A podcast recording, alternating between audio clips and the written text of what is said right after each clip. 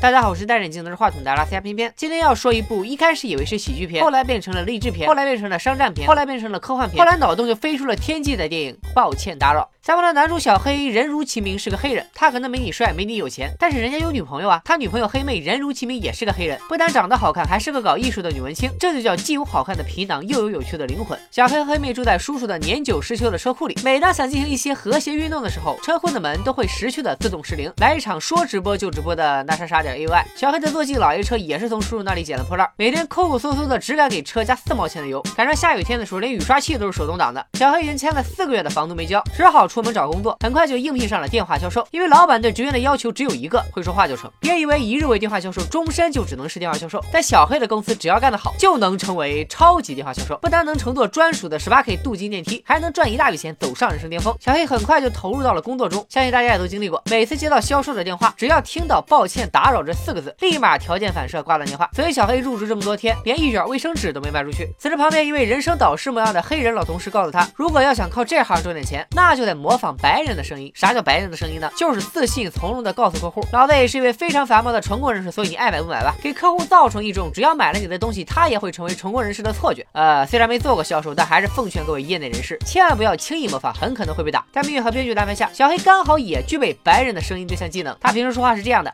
：Look, I, I make my noodles and then I put the sauce on 用白人的声音是这样的：To my esteemed Regal View associates, whom I revere with great fervor.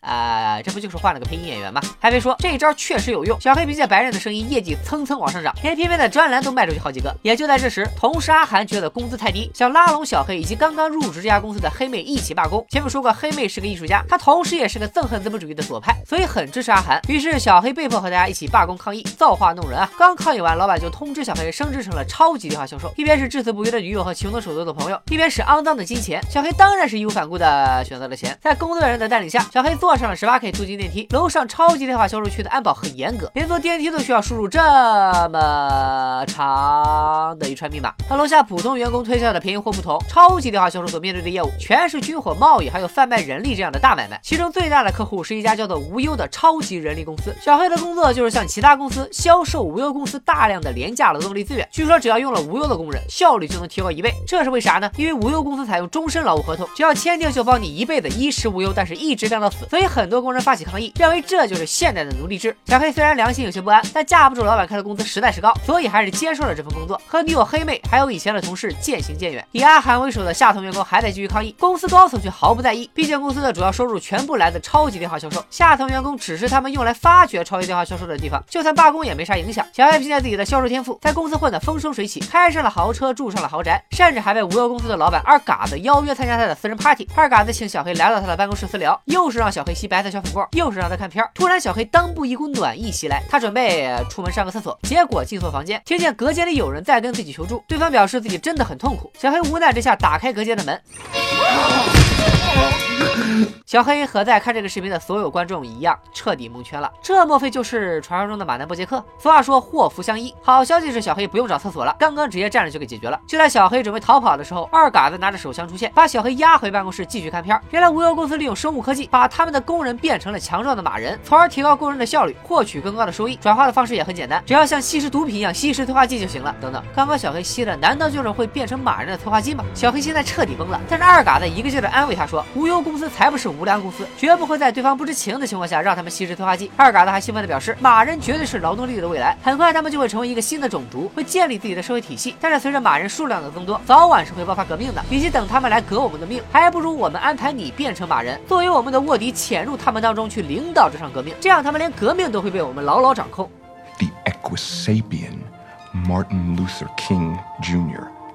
五年后，我们会提供解毒剂让你恢复原状，而这份工作你将获得整整一亿美金的酬劳。被变异马人和资本家骚套路击碎三观的小黑有点懵啊，说要回家考虑考虑。第二天，小黑醒来以后发现手机不见了，原来是昨晚落在了发现马人的地方。马人还用小黑的手机录了一段求救视频，发给了小黑的女朋友黑妹。小黑报了警，但却根本没人相信，于是报名参加了一档特别烂俗无聊但是流量巨大的综艺节目，现场直播了这段视频，当众揭发了无忧公司的阴谋。讽刺的是，经小黑这么一闹，无忧公司的股票居然不跌反涨，因为老百姓们很清楚，政府早就被这些。资本家控制，还不如买点他们的股票赚点钱。小黑误打误撞，反倒成了无忧集团的宣传工具。愤怒的小黑找到老韩，加入了罢工抗议的队伍，同时通过视频得到了关押点的密码，偷偷放出马人，让他们也加入战斗。工人示威如期举行，在防暴警察上场之后，局势几乎是一边倒。眼看着工人同志们就要团灭的时候，强壮的马人终于赶到，并且迅速稳定了局面。故事的最后，小黑和朋友们重归于好，黑妹也因为小黑的勇敢正直，重新爱上了他。两人搬回了车库，过上了没羞没臊的幸福生活，一切似乎都回到了正轨。突然，小黑倒地，痛苦的捂住了脸。Ooh.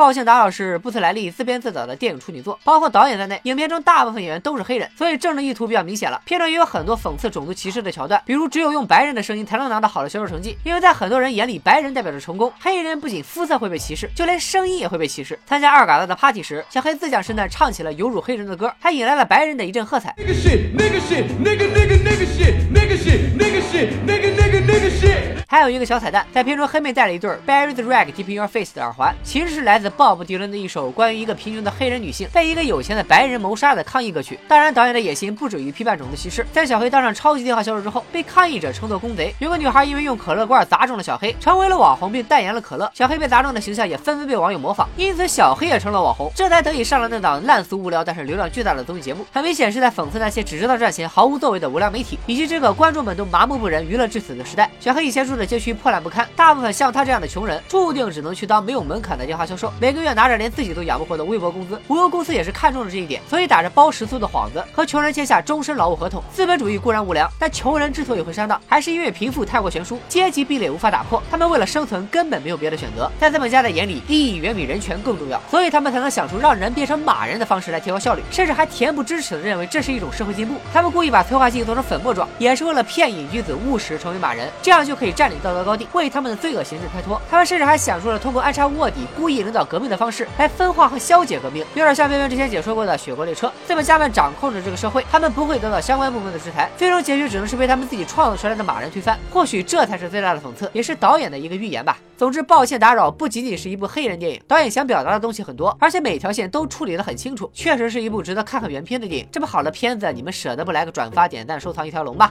拜了个拜。